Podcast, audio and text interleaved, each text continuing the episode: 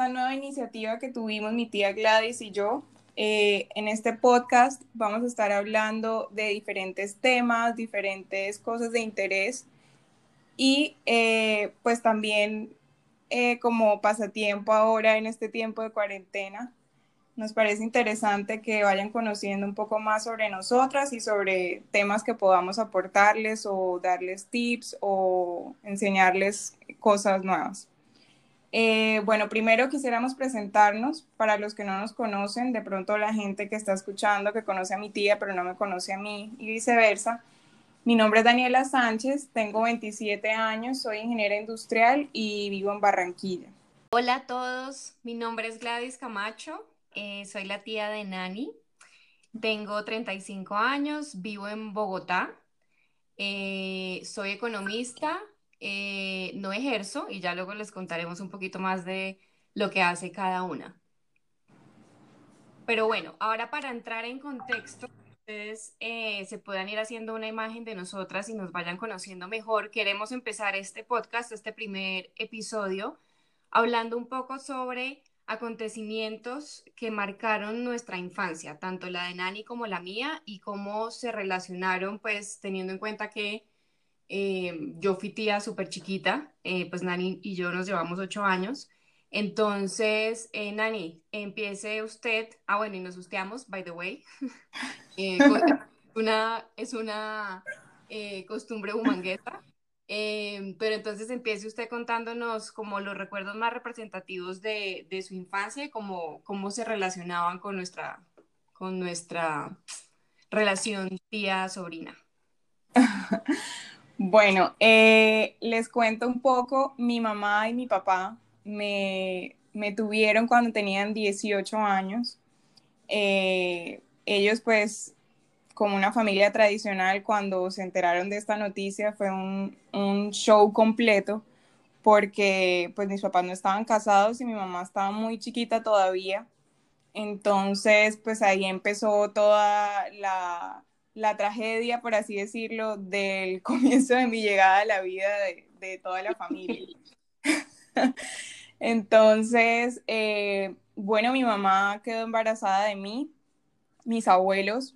Eh, de entrada, lo primero que dijeron fue que no se podían ir a vivir juntos ni casarse hasta que los dos terminaran sus carreras profesionales. Mi mamá es ingeniera electrónica y mi papá es ingeniero mecánico.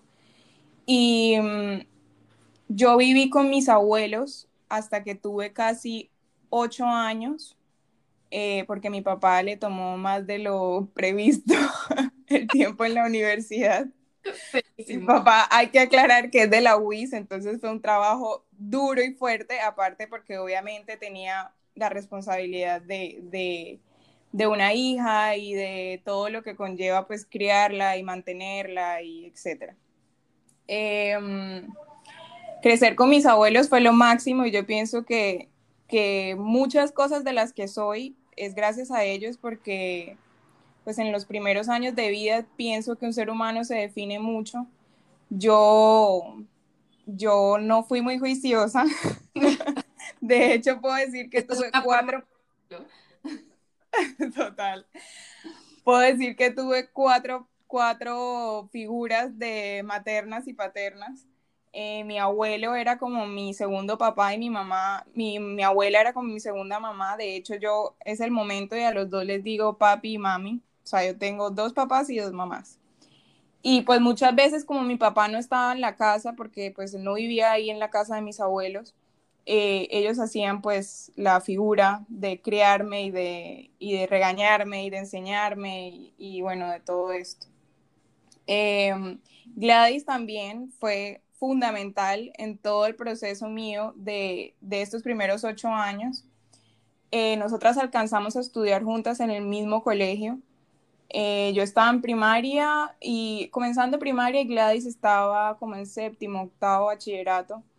Y para mí era lo máximo porque yo a todo el mundo le decía que, mi hermana estudiaba en el colegio y, y, que mi hermana iba a salir a recreo, entonces que quería ir a saludarla. De hecho, muchas veces me encontraba con Gladys en el recreo y ella me, regalaba comida o me daba plata para que comprara cosas ahí en la cafetería y para mí era, o sea, lo máximo. No me acuerdo de eso. Sí. Yo me acuerdo que la veía chiquita, pues como por ahí andando, y como que usted me veía, era súper emocionada a saludarme, pero no me acuerdo que compartiéramos en el descanso. Sí, sí, sí, yo me acuerdo. No compartíamos el descanso, pero nosotros como que hacíamos una, un, cambio de clase y en el cambio de clase eh, yo la veía a usted en el, en, el, en el descanso y ahí era que como que nos cruzábamos palabras y mis amigas veían como que, ay, qué chévere que tenga una hermana, una hermana mayor en el, en, en el colegio y que le dé plata y le dé comida. eh, bueno, entre estos ocho primeros años pasaron varias anécdotas. De verdad que de mis anécdotas de infancia se puede escribir un libro porque Total. hice demasiadas cosas que mis pobres abuelos tuvieron que sufrirlas.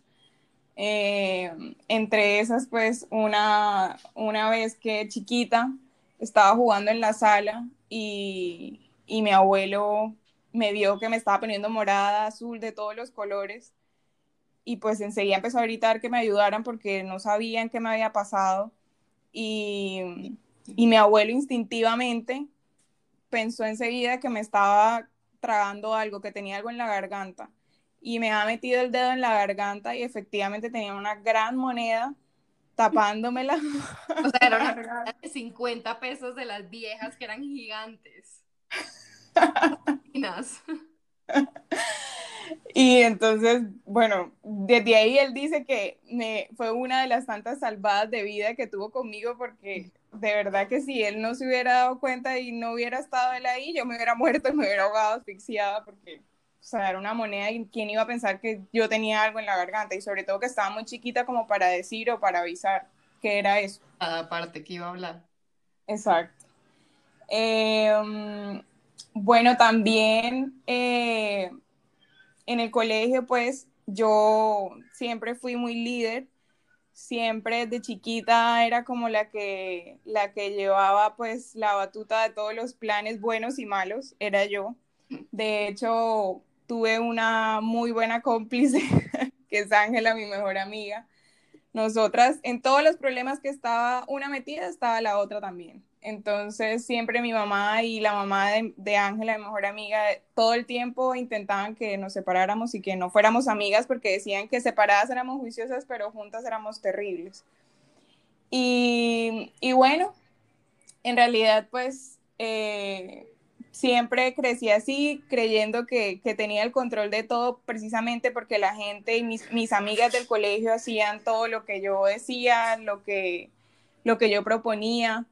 Em, y pues básicamente esa fue mi personalidad durante mis primeros ocho años, eh, que ocho, nueve años, yo creo que incluso hasta los nueve alcancé a vivir con mis abuelos.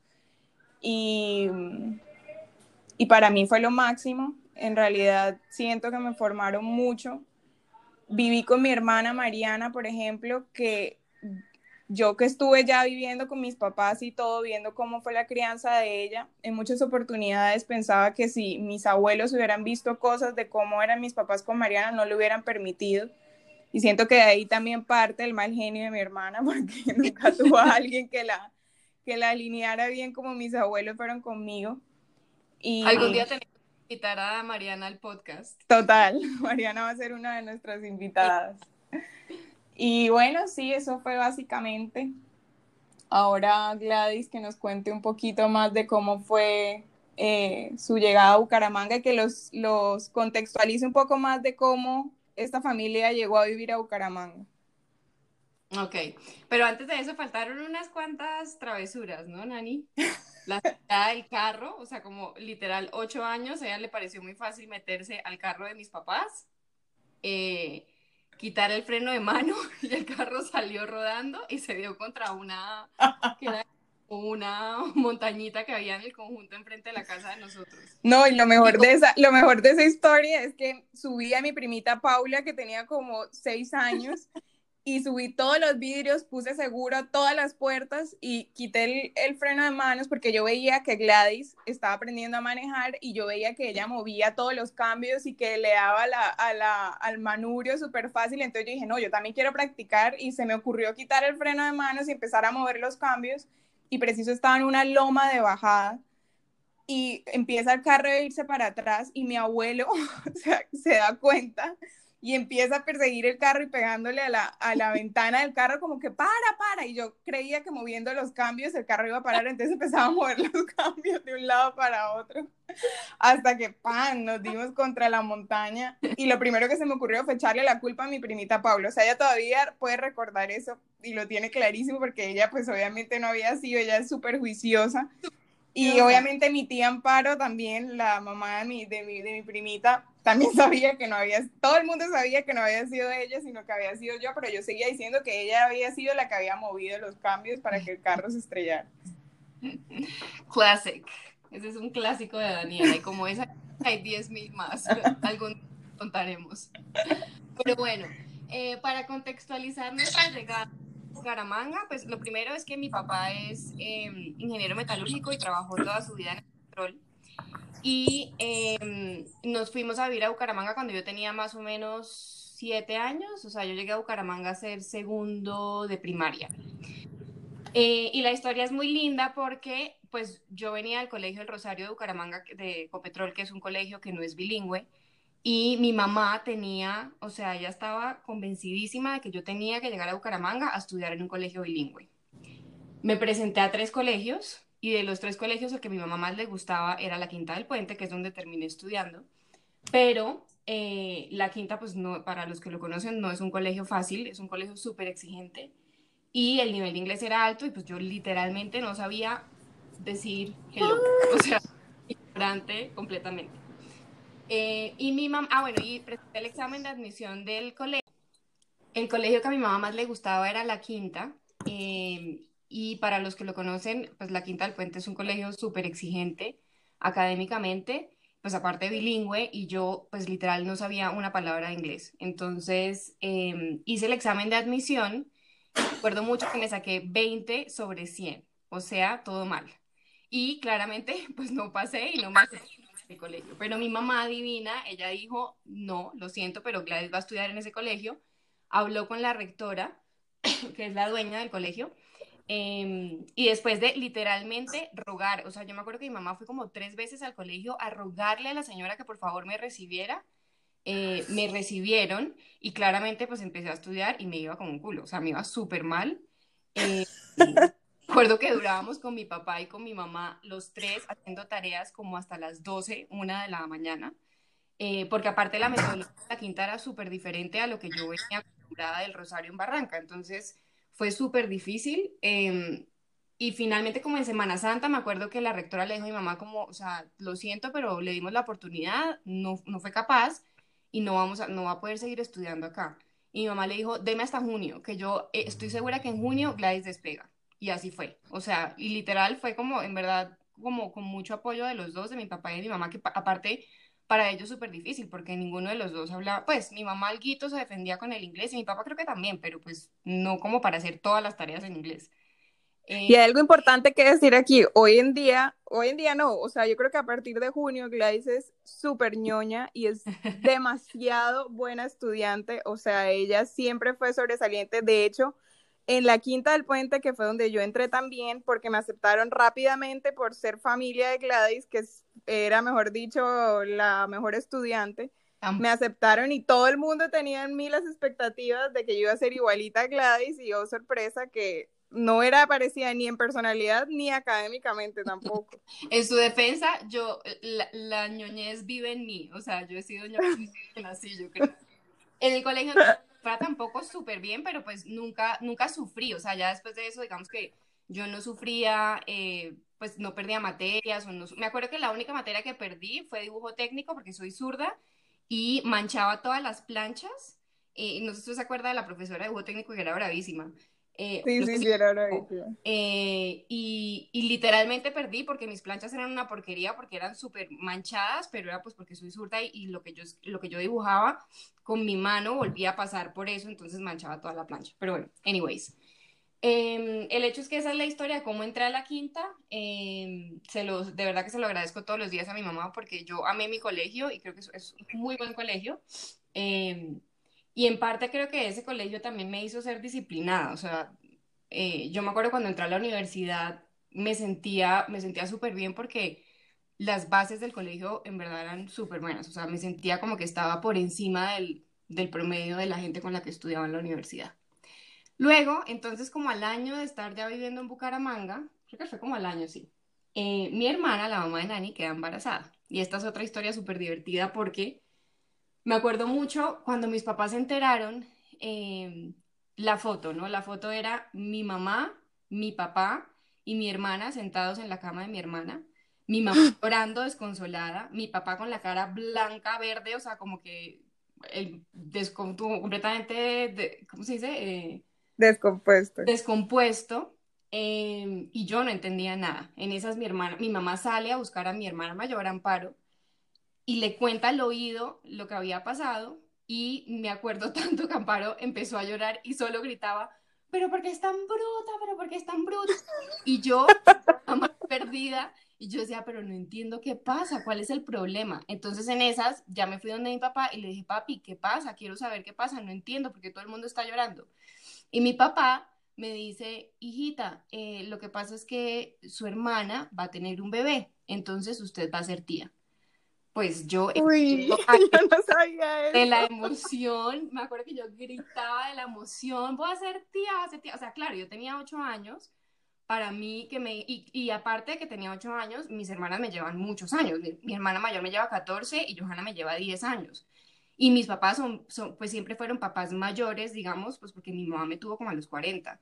Entonces, claramente para mí el hecho de saber que venía un niño a la familia era como lo máximo. Entonces yo gritaba de la emoción y mis papás todos como que, como que no sabían qué. pues, yo creo que ahí dirían como que, bueno, sí, en medio de todo no está tan mal la cosa, eh, pues porque al final es un niño y un niño es una bendición.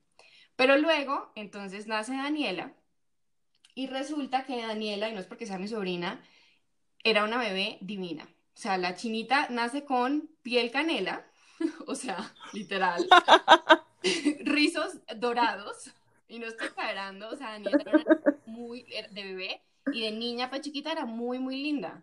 Eh, y todo el mundo tenía que ver con Daniela, pues porque obvio, era la única niña de la casa, niña, niña, Em, y era muy linda y aparte era súper traviesa y ocurrente. Entonces, por supuesto, yo, que era la menor, pues, de, de, mi casa, perdí completamente mi protagonismo. O sea, pasé de ser la niña consentida a ser una X. Realmente como Gladys, traiga el teléfono de Daniela. Gladys, cambio el pañal.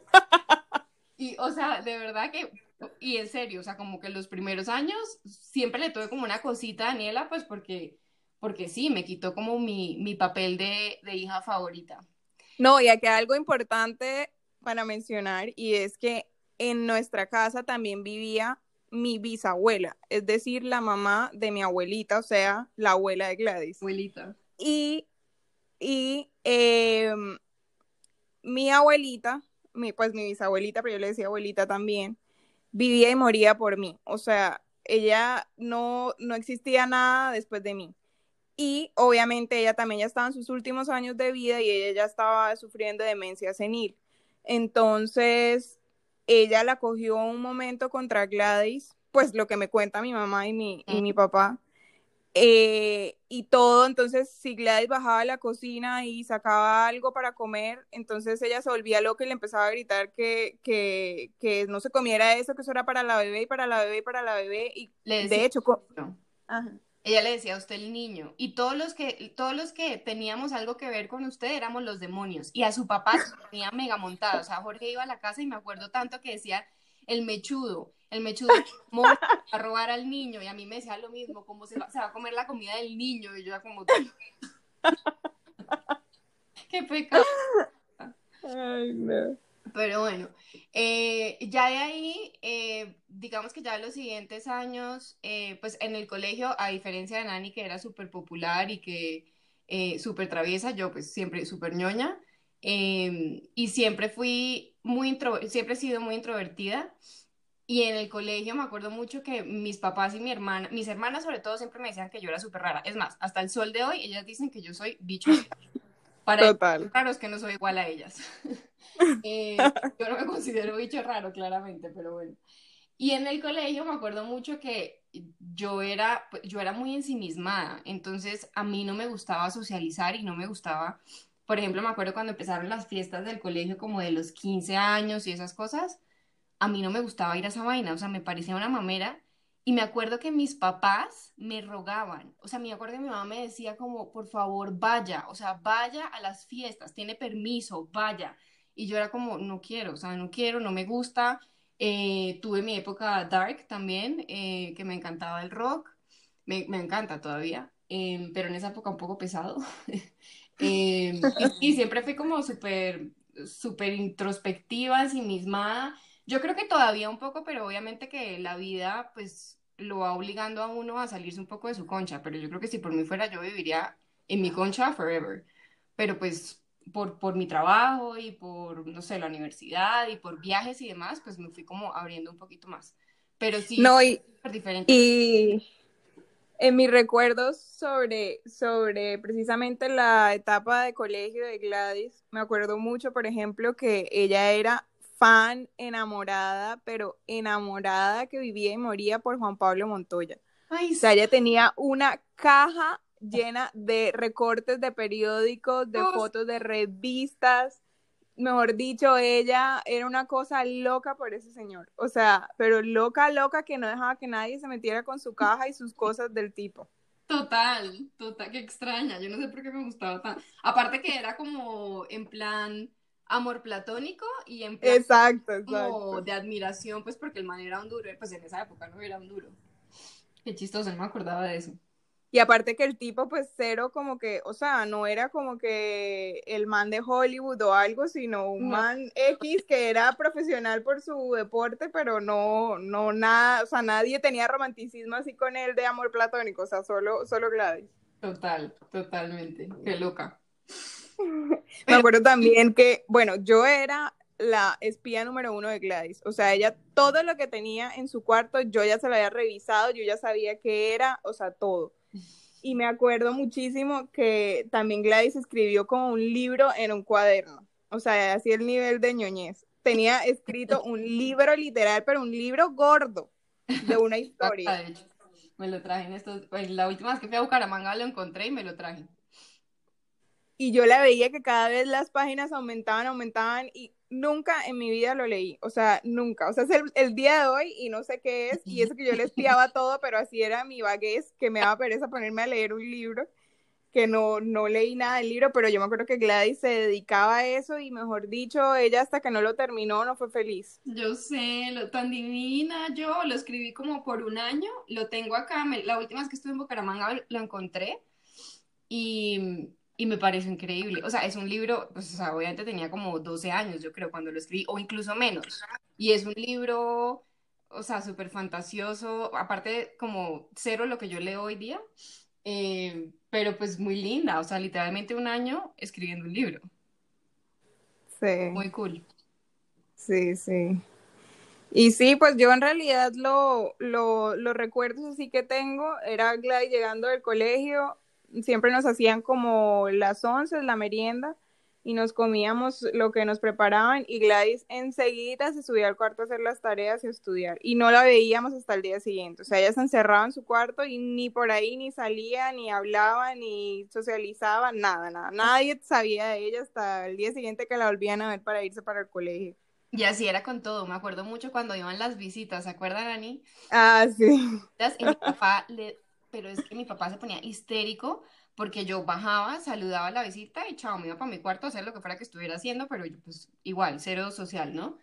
Eh, y, y, entonces, obvio, la familia, pues yo creo que la familia hasta el sol de hoy dice como Gladys es súper antipática, eh, pero en realidad no era antipática, era simplemente porque no, no, era, no me sentía cómoda y no era mi salsa, pues. Eh, y me acuerdo que era una lucha porque siempre me regañaban que yo porque no bajaba, que yo porque no estaba con la visita, que porque era tan grosera, tan antipática. Y Daniela, en cambio, sí era, o sea, les... Ah, bueno, Daniela es cantante, by the way, ¿no? talento que nunca desarrolló por boba porque canta divino. Cantó en mi matrimonio, por cierto, súper lindo. Em, y, y, me acuerdo que Daniela les hacía show, bailaba, cantaba a la visita y demás. Literal, tenían que decirme que parara porque yo me podía quedar ahí cuatro horas haciendo bailes y cantando y la gente era como, ok, ya vimos que lo haces bien, ya te puedes ir. Súper estrella. Em, Pero sí, no. En eso fuimos como súper diferentes, como en la, y pues hoy día todavía, en personalidad muy diferentes, pero obviamente que fuimos muy cercanas. De hecho, pues Nani no me dice tía, por ejemplo, pues porque obviamente éramos como hermanas. O sea, yo creo que yo siempre la vi como hermanita, nunca la vi como, como sobrina. Tal vez ahora de grande y porque tengo cinco sobrinas, Nani es la mayor, obviamente, eh, ya como que la veo un poco más como mi sobrina, pero me acuerdo que chiquita Daniela era mi hermana, era mi hermanita chiquita. Total, total. De hecho, Gladys hasta me regañaba por las cosas y, y siempre era súper pendiente como si, si la acababa o hacía algo mal para regañarme. Era entre las primeras que disfrutaba regañarme. O sea, me acuerdo que hasta Ángela, ¿se acuerda? Total, total. Fui profe de Ángela, by the way, porque Ángela iba pésimo en el colegio y como vivíamos en el mismo conjunto, Em, la mamá como que un día nos pidió a mi mejor amiga, que es igual de ñoña a mí, por supuesto, que, fue, que le diéramos clases a Ángela eh, pues en el colegio. Yo me acuerdo que era cuando yo estaba en vacaciones de la universidad y pues iba a Bucaramanga a, pues de vacaciones y entonces ese era mi side job. Eh, le daba clases a Ángela y me acuerdo que era, fue puta, Ángela era peor que Daniela, ahora que lo pienso. demonio, en verdad, o sea, era muy mamona. Y me acuerdo que me tocaba regañarla porque no quería estudiar. Y se acuerda que hacía, la ponía, yo después ya entonces me Como el exorcista. como el exorcista y ella, súper linda, hacía, pero oigan, de verdad, se, o sea, eso que cuando la escena del exorcista que se que sale como bajando unas escaleras. Que decía, I wanna kill you. Sí. Total. Muy o sea, Ángela tiene que oír este podcast, se va a morir de la risa. Total, total. Y me acuerdo mucho, de hecho, que mis papás nunca en la vida me contrataron un profesor para estudiar particular, nunca. Y a mí me da mucha rabia que a Ángela le contrataran a mi tía Gladys para, para tomar las clases y Gladys no me dejaba entrar a mí a las clases. Entonces me tocaba a mí estudiar sola y Ángela feliz estudiando con mi tía. Y cuando entonces ya que Ángela salía de, de la clase con, con mi tía, eh, yo le decía a Gladys que me explicara y me decía, no, estudie que usted puede. Rabona yo, no me acuerdo de eso. Claramente sobreviví, Ángela sobrevivió hasta sexto bachillerato y yo sobreviví hasta séptimo. O sea, Ángela perdió sexto, yo perdí séptimo. Eso fue, bueno, eso es otra historia que contar porque eso también merece todo un podcast dedicado a eso porque de verdad que sobre todo mi papá tiene una forma de crianza súper, súper rara.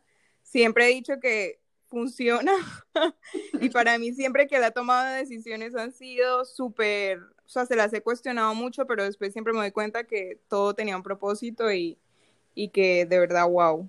Pero, pero pues sí, eso es básicamente para que se vayan haciendo una imagen de nosotras cómo son nuestras personalidades, pues lo que hemos vivido juntas, nosotras somos muy cercanas Siempre hemos estado muy cerca en todos, todas las festividades, Navidad, cumpleaños, grados, siempre, siempre hemos estado ahí. O sea, nuestra familia es muy, muy unida y eso es algo que, que a mí me hace sentir súper feliz. De hecho, ahorita con el tema de la cuarentena y, y del COVID, siempre decimos como que nos hace demasiada falta vernos porque mínimo al año siempre nos vemos dos o tres veces y este año pues no, no, no nos hemos visto desde, desde diciembre creo. desde diciembre. Aparte que todos estamos en, en, ciudades diferentes, ninguno está en la misma ciudad, pues como las microfamilias.